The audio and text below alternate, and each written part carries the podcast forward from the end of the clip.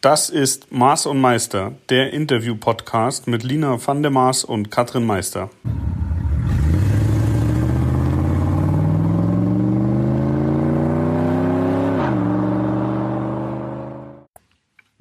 Mars und Meister, wir sind wieder mit dabei und die liebe Uchi sitzt wieder mal neben mir in der Werkstatt und es freut mich. Es macht einfach noch viel mehr Spaß, sich auch ein bisschen in die Augen blicken zu können, während man spricht, beziehungsweise auch gleich zu sehen, ob man auf Verständnis trifft oder auch eher auf Entsetzen.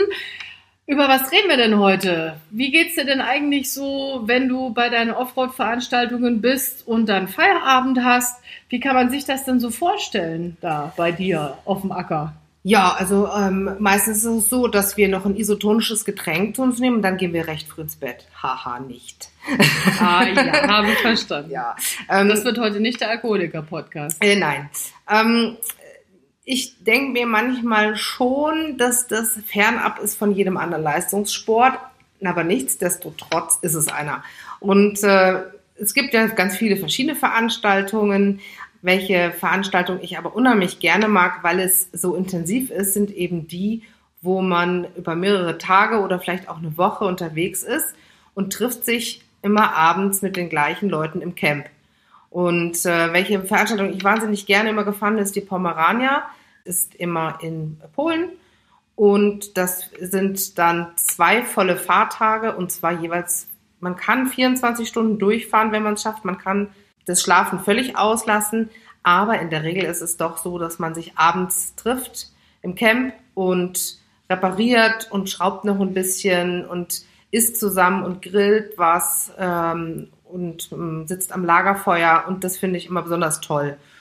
Das heißt, ihr habt aber nicht so ein Wandercamp, sondern bei euren Veranstaltungen ist es schon so, dass man da, es kommt aus dem Französischen, ein Biwak mhm. aufbaut, also ein Lager und äh, das ist dann auch immer so die Ausgangsbasis für alles bei euch. Es gibt beides. Es gibt die Wandercamps, zum Beispiel bei der, bei der Breslau ist es so, dass das Camp sozusagen mit den Teilnehmern immer mitwandert.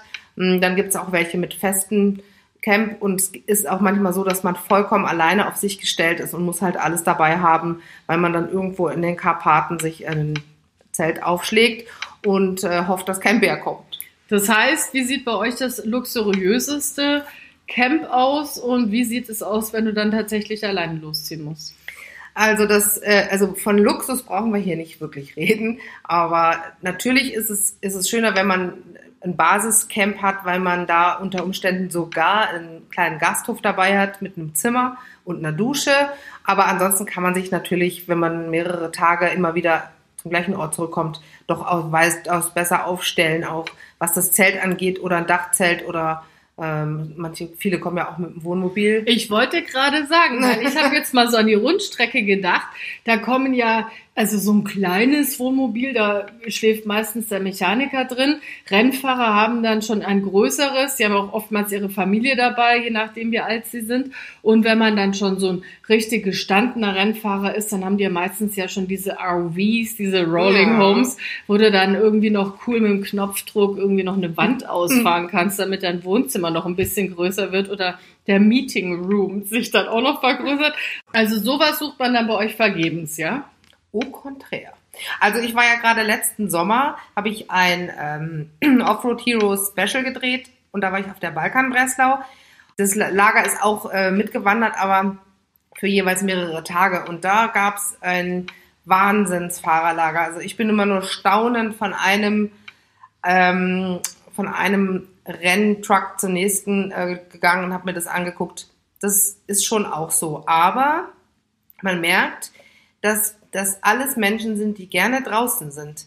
Und man trifft sie doch abends eigentlich alle irgendwo unter freiem Himmel um ein Feuer sitzen oder unterm Pavillon. Und ähm, es ist da nicht so, dass sich, dass sich die Teams einzeln in ihre ähm, Mobile Homes zurückziehen. Und äh, wird dann doch auch eher gezeltet oder sucht man sich dann einen festen Unterschlupf?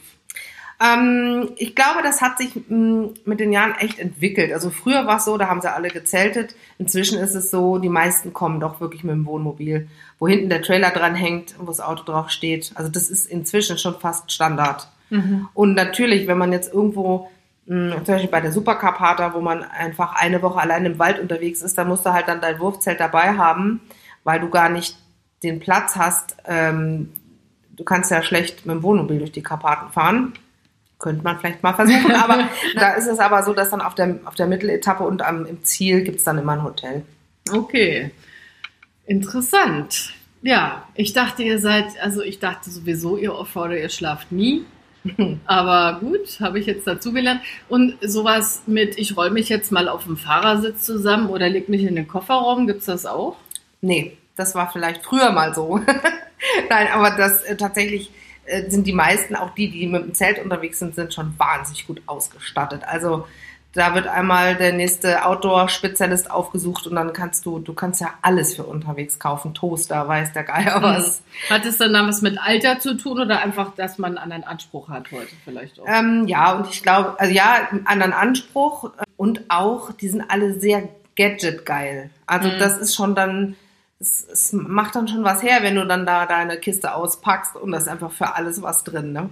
Finde ich auch geil, muss ich sagen. Also ich habe neulich mal mobile Kaffeemaschinen ähm, gegoogelt, weil ich einfach sehr, sehr gerne Kaffee trinke, vor allem morgens. Und so dieser klassische Cowboy-Kaffee, den macht man sich ja auch manchmal. Also ich habe nur Kaffeepulver dabei, besorge mir irgendwo gekochtes Wasser, schütte dann das gekochte Wasser aufs Pulver und habe dann so einen fiesen, starken Kaffee und meistens auch noch ein paar Körner zwischen den Zähnen, die man dann den ganzen Tag rauspulen muss. Das braucht man heute gar nicht mehr. Es gibt mittlerweile, das nennt sich Handpresso von den verschiedensten Herstellern. Das ist so eine One-Man-Show-Kaffeemaschine. Da kannst du unten entweder eine Kapsel einlegen, die gibt's ja mittlerweile auch in kompostierbar und, und, und, oder eben auch Kaffeepulver einsetzen, dann oben Wasser aufgießen, dann kocht das Ding, das Wasser kurz heiß und brüht dann einmal den Kaffee durch und unten hast du dann einen Becher, da kommt dann der Kaffee raus. Ich habe es noch nicht ausprobiert, aber das ist jetzt ein Gadget. Ich musste mir sofort eins zulegen. Ich hoffe, der Kaffee kann was. Können wir nachher nochmal einen Espresso trinken. Und dann quatschen wir bis ins, in den Morgengrauen. Das machen wir weil eh. der Kaffee so stark Aber war. sag mal, Lina, was mich wirklich interessiert, äh, wie ist das denn ähm, bei den Wüstenrallyes? Also du kommst da angefahren und ist da ein Basiscamp oder wandert das? Wie ist es da? Also meistens oder eigentlich fast immer wird gewandert. Jetzt hatte ich ja eben auch schon das äh, große Vergnügen oder das Glück, dass ich mir auch meine Dakar live vor Ort anschauen durfte, als das Ganze noch in Südamerika stattgefunden hat. Da ist es dann schon so, dass die Fahrer selber abends in ein Hotel gehen. Aber auch da kann es eben sein, dass sich dann drei oder vier Leute ein Zimmer teilen. Also es ist nicht so, dass man da in die Suite geht und sich dann erstmal ins Schaumbad legt, sondern Hauptsache man hat halt irgendwie ein Bett und kann mal duschen und vielleicht wieder eine frische Unterhose anziehen. Die Mechaniker und auch die Ingenieure und das restliche Team bleiben eigentlich immer in diesem Biwak. Letztes Jahr war ich beispielsweise mit einer meiner Mechatronikerinnen in Marokko. Da gibt's die Marokko Desert Challenge. Das ist ja die große Wüstenrallye, die ich jetzt dieses Jahr auch noch mitfahren werde. Und die wollten wir uns einfach mal ansehen, haben uns zwei alte Motorräder in Marokko gemietet, hatten auch nur Wurfzelte dabei, also eigentlich recht schmales Gepäck, einfach nur hinten drauf geschnallt und ab dafür. Und da wusste ich auch so gar nicht, was mich eigentlich erwartet in diesem Biwak. Los geht es in Agadir, da ist man dann auf ähm, der Stadtmitte einquartiert. Da stellt dann jeder so seinen LKW hin und seine kleine Werkstatt, seine mobile. Da schläft man allerdings auch noch im Hotel, das gleich gegenüber ist.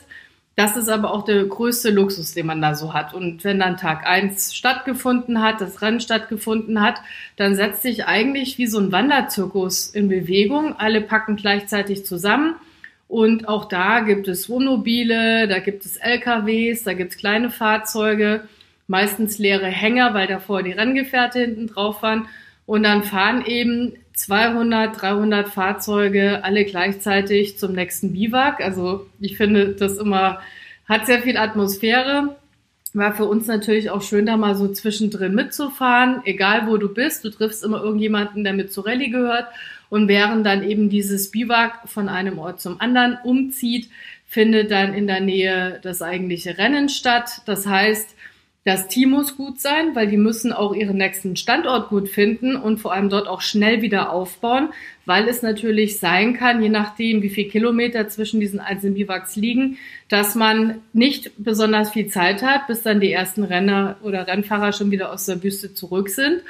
Und ähm, natürlich ist es auch Ziel, der Menschen selber, die das Rennen fahren, das neue Biwak zu finden. Ne? Also das ist auch das, was ich immer ganz spannend finde.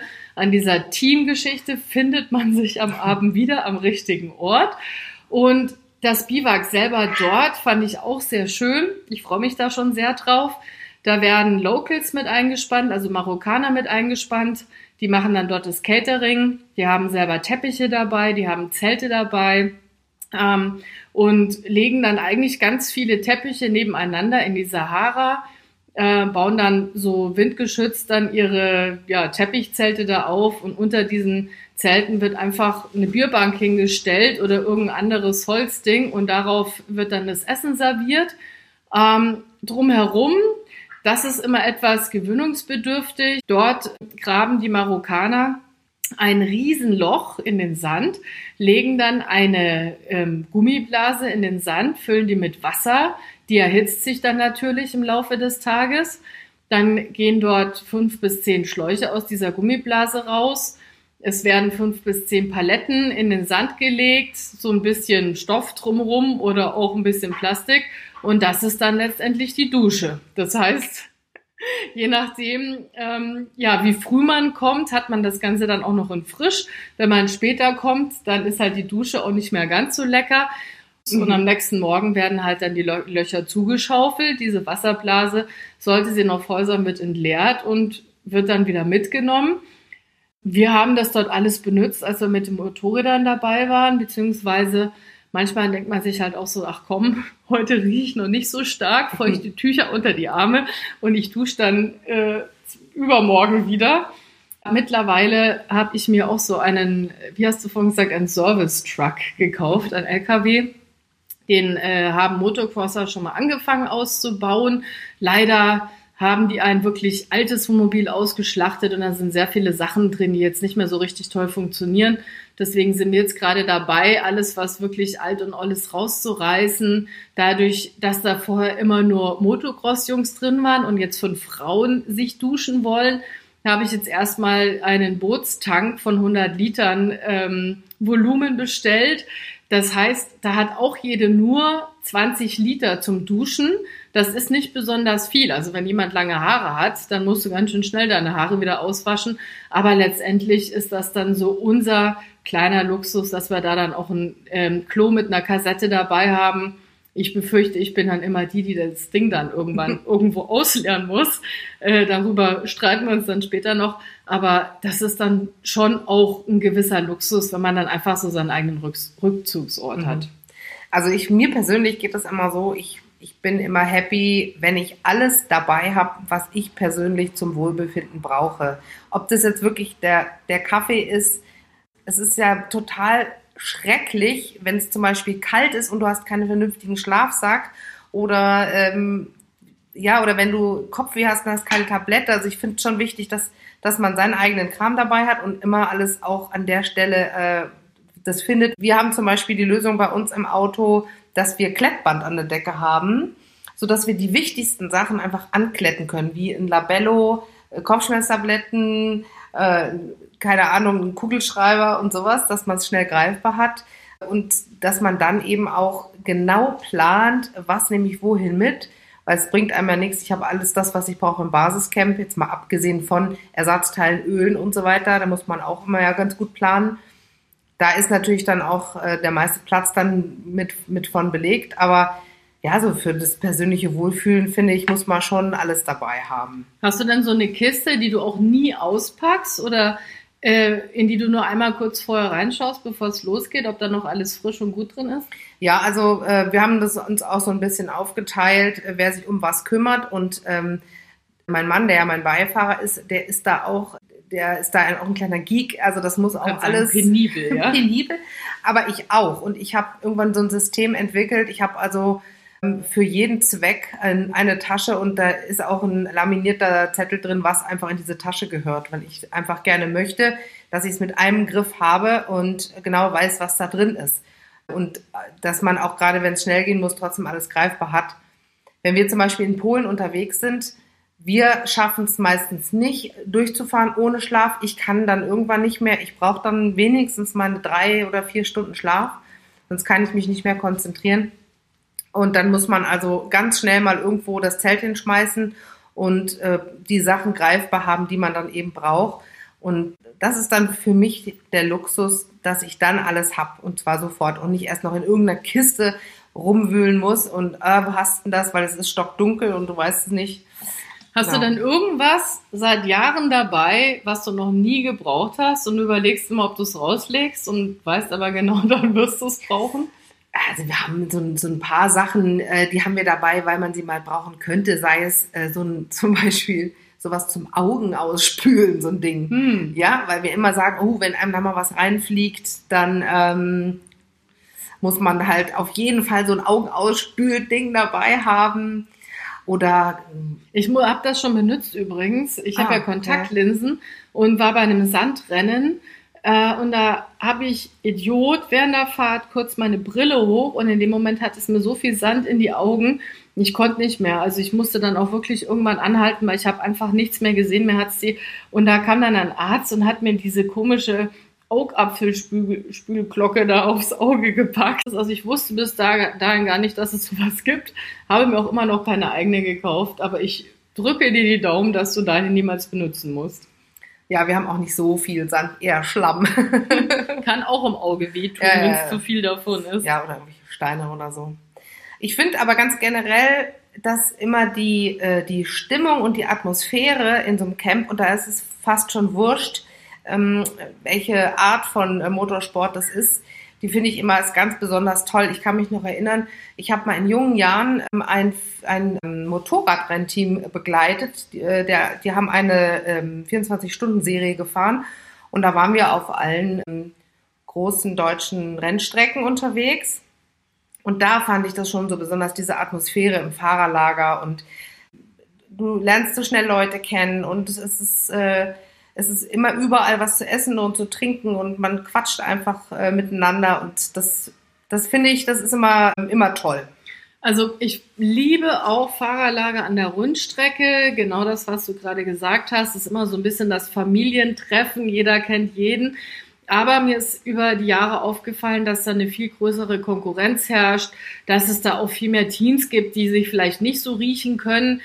Man ist ja da dicht gedrängt, Box an Box, und da gibt's dann schon auch immer welche, die mal gucken, was machen denn die anderen jetzt da drüben. Und das ist etwas, ja, gibt es auch im Offroad-Sport, aber das finde ich sehr viel sympathischer bei der Rallye, weil ich das Gefühl habe, da möchte man einfach, weil man halt auch über so viele Tage durchhalten muss, möchte man, dass alle weiter mitfahren können und habe das schon so oft erlebt, dass jemand noch einen Seilzug gebraucht hat fürs Motorrad und dann sind wirklich drei Leute durch das ganze Lager gerannt, bis endlich irgendwo nochmal dieser Seilzug gefunden wurde.